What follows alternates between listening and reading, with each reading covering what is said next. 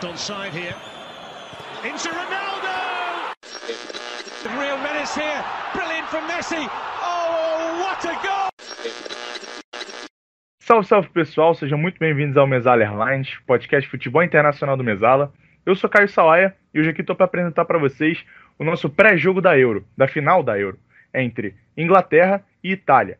Para isso, eu tenho ao meu lado aqui uma dupla de Joãos. Primeiramente, a gente tem João Galvão. Tudo certo, João? Fala, Caio, tudo bem? Muito obrigado pelo convite aí. Participar do Mesala Airlines sempre é uma honra. Ao lado de você e do Cupelo não é diferente. Valeu, Galvão. Um prazer também estar com você.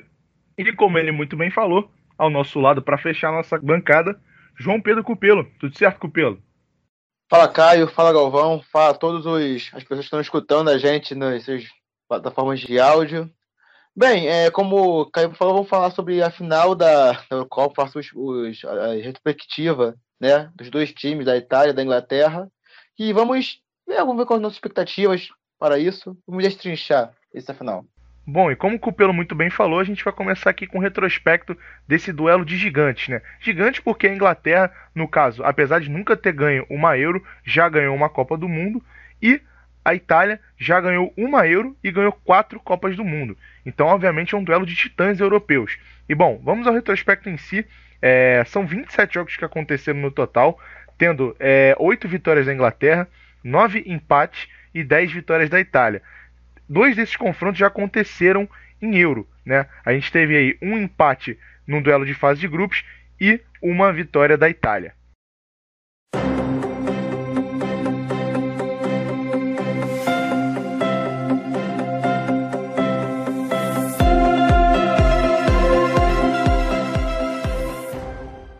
Mas antes da gente começar a falar sobre o confronto, vamos lembrar como é que esses dois times chegaram, né? Primeiro a Itália, que jogou no dia 6, no último, na última terça-feira, diante da Espanha, que conseguiu até de certa forma inibir o jogo da Itália, né? Muita gente se surpreendeu. A Espanha, que teve uma campanha até um pouco irregular durante essa Euro, chegou de frente para essa fortíssima Itália, que veio se crescer dentro da competição e conseguiu até neutralizar, de certa forma, o sistema de troca de passes, de envolver o adversário no campo de ataque que o Roberto Mantini costuma fazer. E aí, o time da Itália conseguiu a classificação apenas nos pênaltis, é, empatando o jogo nos 120 minutos por 1 a 1 e conseguindo a classificação por 4 a 2 num pênalti de Jorginho. Enfim, como vocês acham que a Itália chega para esse primeiro jogo? Vocês acham que é, essa, essa, esse último jogo vai atrapalhar muito é, no, no, no, desenvolver? Será que os, os jogadores podem, podem perder um pouco de confiança no sistema que o Mantini vem implementando? Então, Caio, eu acho que não perder, não perder confiança. Muito pelo contrário, tenho certeza que o Mantini ele, ele vai trabalhar isso nos treinos, vai orientar seus jogadores para que não sofra a mesma pressão que sofreu diante da, da Espanha, que dominou o jogo para muitas pessoas e para mim também inesperadamente, eu, eu achava que a, a, a, Itália ia dominar o jogo tranquilamente, o que não aconteceu. O Mantini, que sempre, é, durante essa Euro, é, prezou pela posse de bola, por ter o controle do jogo, foi dominado pelo, pelo, pela seleção do Luiz Henrique, chegou pouco ao gol, mas conseguiu ganhar nos pênaltis, né? E vendo, vendo por, por esse lado, eu acho que o, o Mantini, ele deve trabalhar isso com os jogadores, principalmente na saída de bola, que vinha sendo forte, mas não funcionou contra a Espanha. Então eu acho que ele vai apenas é, alertar os jogadores. Não sei se eles ficaram nervosos por conta da situação. Acredito que não, mas se for isso, ele vai tranquilizá-los e para que eles consigam chegar na final, assim como eles fizeram os outros jogos da, da Euro. A grande questão desse jogo de Itália e Espanha foi basicamente o que aconteceu com a Espanha por praticamente toda a Eurocopa, né? Que foi o grande índice de, de posse de bola, o grande número de finalização, porém a, a pouca eficiência que a seleção teve, né? Mas voltando um pouco ao tópico da Itália, vale ressaltar, principalmente, que faz uma campanha muito, muito sólida, né? Afinal, passou da, passou da Bélgica no, antes desse jogo de uma maneira completamente enfática, né? Claro, um jogo bem apertado, né? Afinal, foi um jogo que foi decidido no primeiro tempo ainda, mesmo que todos gostem do primeiro tempo, mas que teve uma pressão grande da Bélgica depois disso. E a Itália, de certa forma, até conseguiu implementar um domínio depois da pressão da Bélgica, né? E com a Espanha foi, foi, foi muito diferente, né? A Itália abriu 1 a 0 com o gol do Chiesa. A Espanha pressionou, eles conseguiram aplicar a posse de bola que o Luiz Henrique tanto preza, né? O controle, porém muitas chances, né? Como a gente já viu isso acontecendo nessa Eurocopa. E no, no lance específico lá, aos 80 minutos, com a assistência do Dani Olmo, o Morata faz. O cara que vem tanto contestado na Eurocopa consegue fazer o gol. E aí nos. Na, na prorrogação não aconteceu muita coisa, né? E nos pênaltis é, vimos com o que o Caio falou, o Jorginho fazendo o último pênalti, um pênalti absurdo, diga-se passagem, muita frieza do jogador. Quem já sabe que bate muito bem pênalti desde a época do Chelsea. E o que eu espero da, da, da Itália na final é justamente a correção dos erros que aconteceram nesse jogo contra a Espanha, que foi não conseguir implementar o seu estilo de jogo que normalmente gosta de fazer, de baixo controle de posse de bola, mais um estilo um pouco mais de tal ritmo mesmo, já que a Espanha também cons consegue é, também segue essa filosofia de controlar o jogo e conseguiu sobressair a Itália. E contra uma Inglaterra que também gosta de dar um pouco seu ritmo de jogo, pode ser interessante sim, esse confronto. Mas eu espero que o Mancini consiga corrigir esses erros e com graças a atuações individuais, jogadores espetaculares como Barella, Chiesa, o Insigne, a Itália vai conseguir, vai ser um duelo interessante para a Itália e vamos ver como ela vai vir. Bom, só para justificar aqui rapidinho a questão da confiança, né, que eu abordei lá no, na pergunta inicial. Um sistema de pressão, ele demanda muito da parte física, né? E para alguns, inclusive para o Ralf Rangnick, né, que é um dos grandes gerentes do futebol atual, é, esse tipo de jogo de marcação alta demanda muito da confiança dos jogadores no trabalho que está sendo feito. E quando eles se deparam com um adversário que consegue inibir esse estilo de jogo, é, isso acaba dificultando ou até atrapalhando futuras partidas, né? Em que o treinador, como Mantini, pretende é, manter esse, essa intensidade lá em cima, né? Óbvio, talvez um jogo não seja suficiente para desorganizar todo um sistema orquestrado, mas nunca se sabe, né? Ainda mais num torneio de tiro curto. Outro ponto aqui que pode afetar a Itália é, nesse, nessa final, agora diante da Inglaterra, que aconteceu no jogo contra a Espanha, foi a questão da posse de bola, né? Com a pressão alta da Espanha e a marcante é, metodologia de jogo dos espanhóis de troca de passes, de ter a bola no pé, é, a Itália acabou se deparando com um time que eles ainda não tinham enfrentado, né? Porque a Itália só teve uma vez, um único jogo nessa Euro em que eles não tiveram mais de 50% de posse de bola, que foi diante da Suíça, onde eles tiveram 49%. Já nesse jogo, os italianos tiveram apenas 29,9%. Então, assim, é um, um índice muito baixo. Óbvio, é quase impossível a Inglaterra conseguir assim mudar essa, o estilo de jogo para ter uma troca de passes igual a da Espanha em um período de quatro dias. Mas pelo menos o Southgate já tem uma ideia de como conseguir tentar controlar essa Itália, né? Marcando alto, é, tentando trabalhar a posse de bola, não dando a posse para o adversário. Foi assim que aconteceu contra a Espanha e assim que a Itália teve dificuldade de jogar.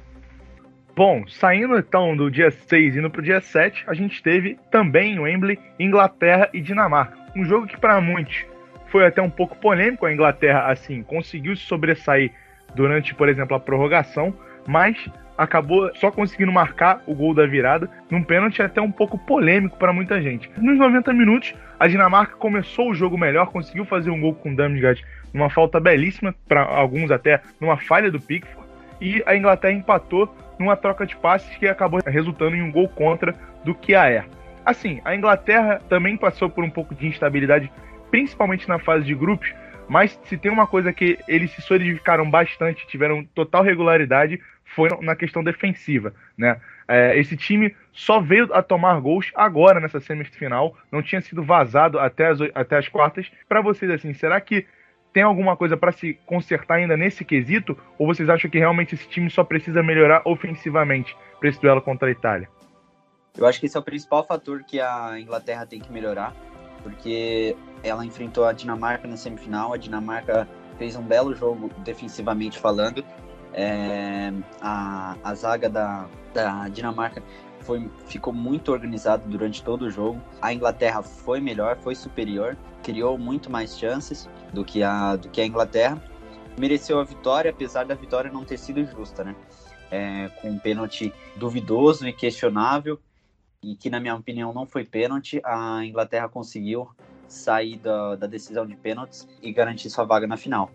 Eu acredito que a Itália e a Dinamarca, elas têm uma, uma semelhança defensivamente fal falando, elas se fecham muito bem. Os dois são duas seleções bem, bem organizadas na, na defesa. Tem o Jorginho que, hora ou outra, dá, dá um suporte para os zagueiros, principalmente na saída de bola. Então, eu, acho que se a Itália jogar defensivamente, como fez com. como a Dinamarca fez contra a Inglaterra, a Inglaterra vai continuar tendo dificuldade se ela não mudar esse quesito na parte ofensiva.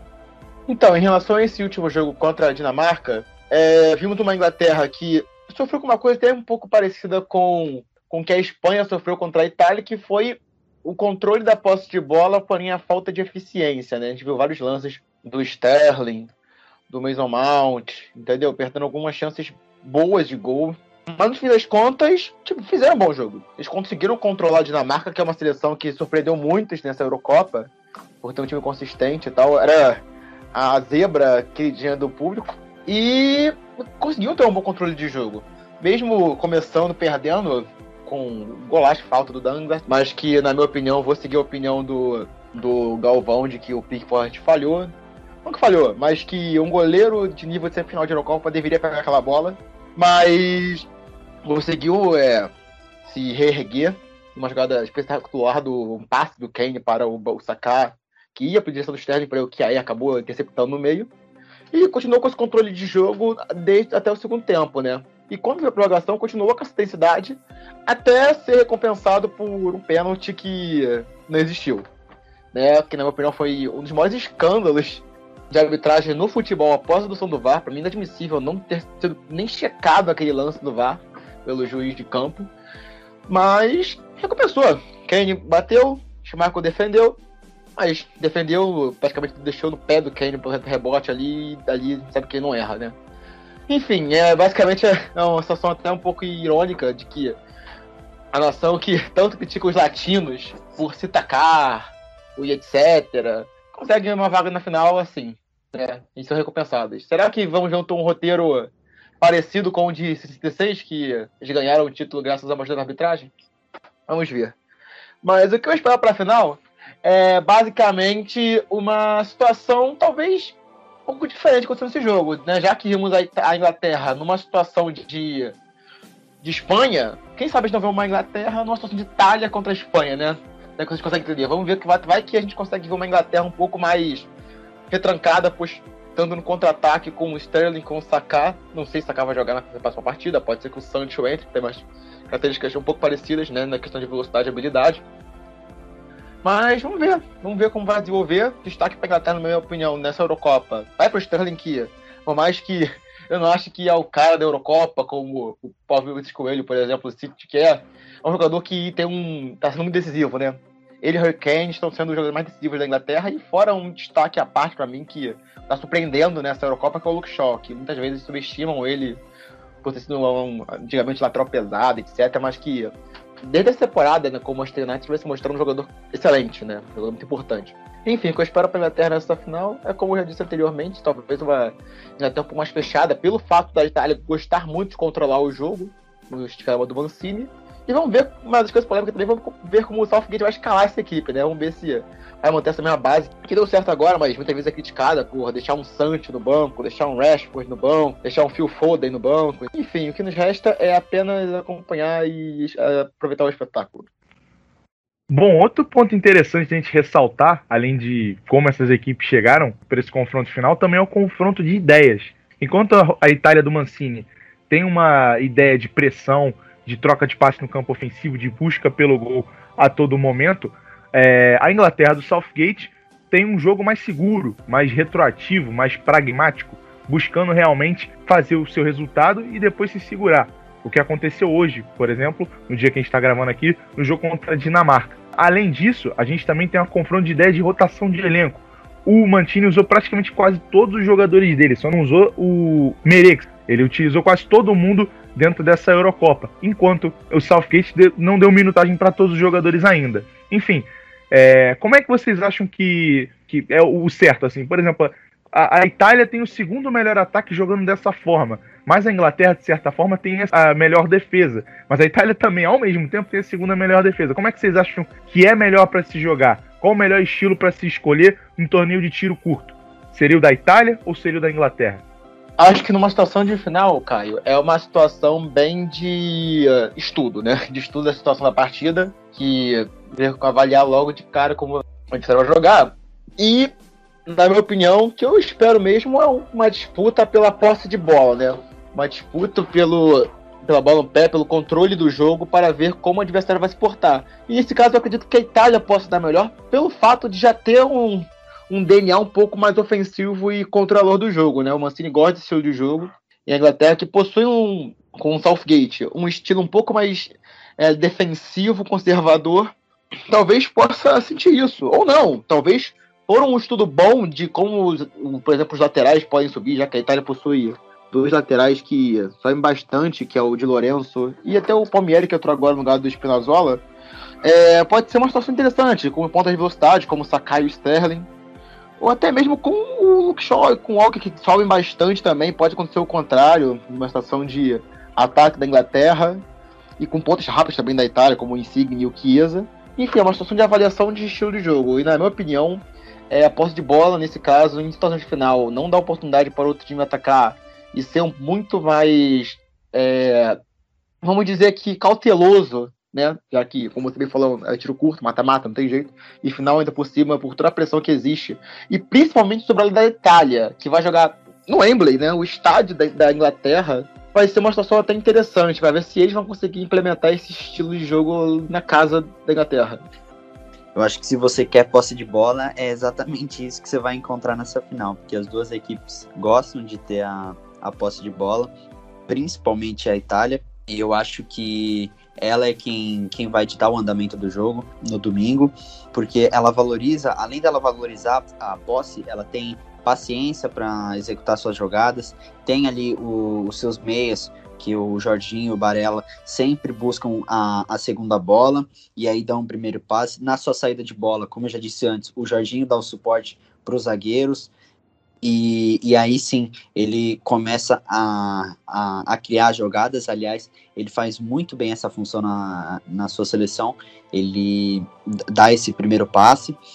E é uma seleção muito arrumada, é, ela joga em superioridade numérica. Então eu, eu creio que nesse quesito é, de posse de bola, eles vão ser superiores à Inglaterra. Mas final é final e não dá para saber como vai ser o comportamento exato de cada seleção. Claro que isso é uma, é uma previsão que a gente está tá tentando fazer aqui, mas ao meu ver, a Itália tem tudo para mandar nesse jogo. Bom, e esse aqui é praticamente o último grande torneio antes do principal torneio que as seleções esperam, né? A Copa do Mundo. Então, assim, duas seleções muito fortes, com gerações muito boas. A Inglaterra com nomes é, mais promissores, a Itália com um grupo mais unido ou até mais bem conectado, né? Conseguindo jogar um jogo que é muito difícil de você conseguir impor dentro de seleção. Então, assim, obviamente, a Euro para os europeus é vista quase como uma Copa. Mas vocês acham que, assim, saindo dessa Euro, é, tanto o campeão quanto o vice-campeão, vocês pensam que esses dois times podem chegar como favoritos para a Copa? É, a Itália, por exemplo, Chiellini talvez a gente não tem tanta certeza se vai chegar lá com, com alto nível. Até o Bonucci também, que é um pouco mais velho. Alguns jogadores na Itália ele já têm um, uma idade um pouco mais avançada. Na Inglaterra você já tem jogadores um pouco mais jovens. Então, como é que vocês acham? Acha que dá para as duas pensarem em 2022, no final de 2022, no Catar, elas podem chegar como favoritas?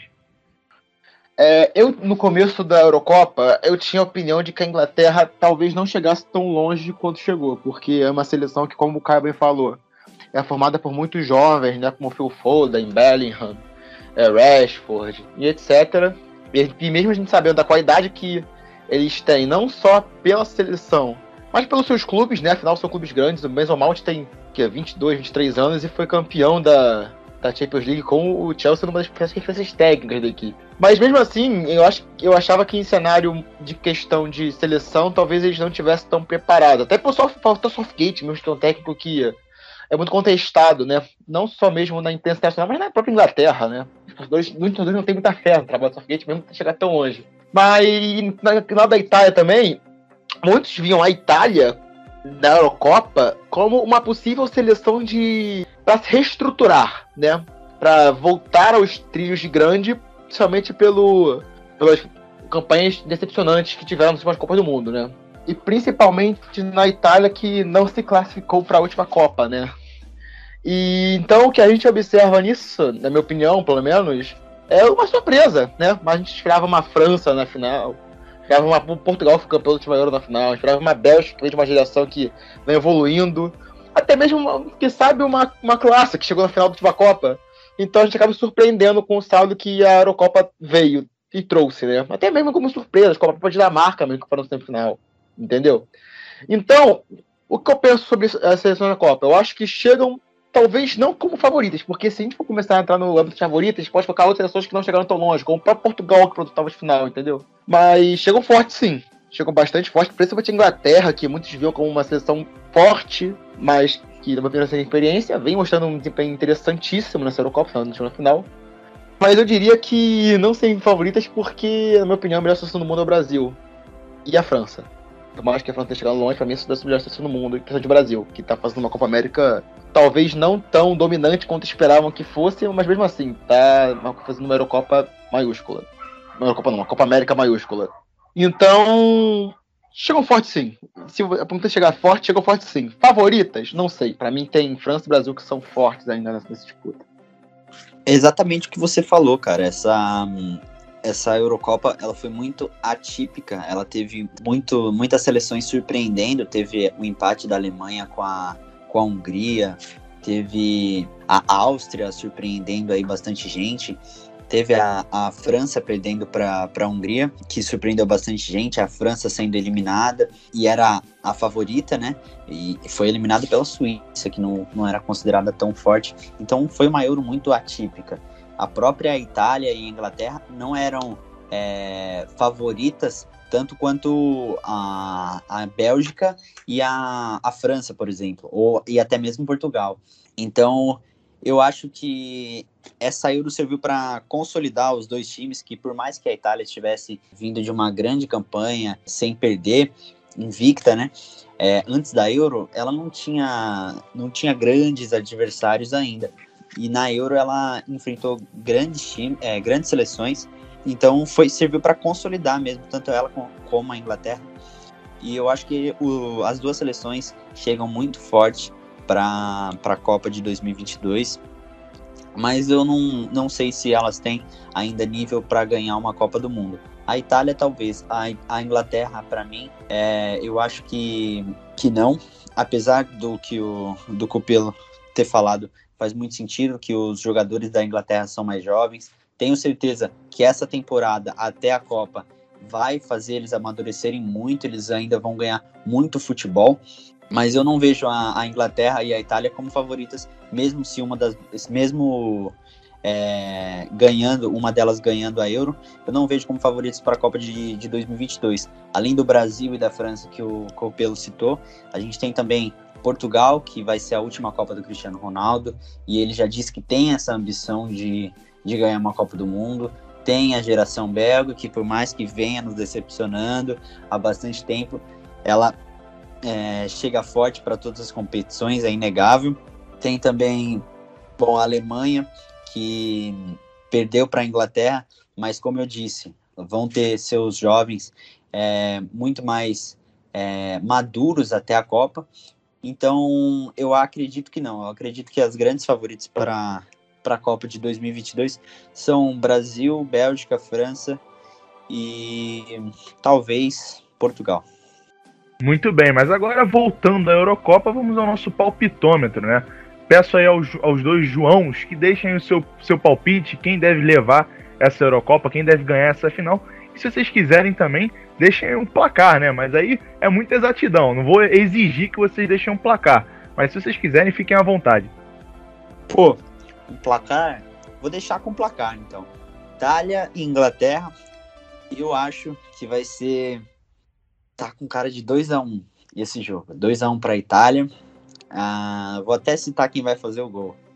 Gol de Ciro Immobile e Jorginho. Os dois vão marcar gol na final. E o gol do, da Inglaterra vai vir com, com ele. Quem? Não pode faltar. Tem que ter gol dele. Então, eu e Mesalto, eu tô conseguindo criar um retrospecto positivo sobre esses chutes, né? Afinal, quando a gente tava, quando eu tava no podcast com o Marcos, e se não me engano com o Kainan, sobre a expectativa sobre a Eurocopa lá no ano passado e, e, quem seriam as equipes que poderiam se classificar na repescagem. Você tem todas, até no Norte, que era descredibilizar por muitos. Mas eu tô torcendo pra manter essa média agora, né? Se eu fosse colocar o jogo agora, cara, eu provavelmente colocaria como 3 a 2 Itália. Vamos fazer um pouco alto. Agora, para ser um pouco mais usado ainda, quem for fazer os gols. É, na Itália, eu vou apostar no Jorginho, de pênalti, também. É, vou de Immobile, fazendo um. E vai ter um golzinho também surpreendente lá do de Lourenço. E no lado da Inglaterra, eu vou botar dois do Kane ali, porque o cara crava, não tem jeito, o cara fede a gol. E vai se mostrar realmente como talvez o principal nome da Eurocopa nessa edição, mesmo sendo campeão, porque o Kane é um monstro, independente de se for campeão ou não. Você falou que você tem um bem, bom retrospecto.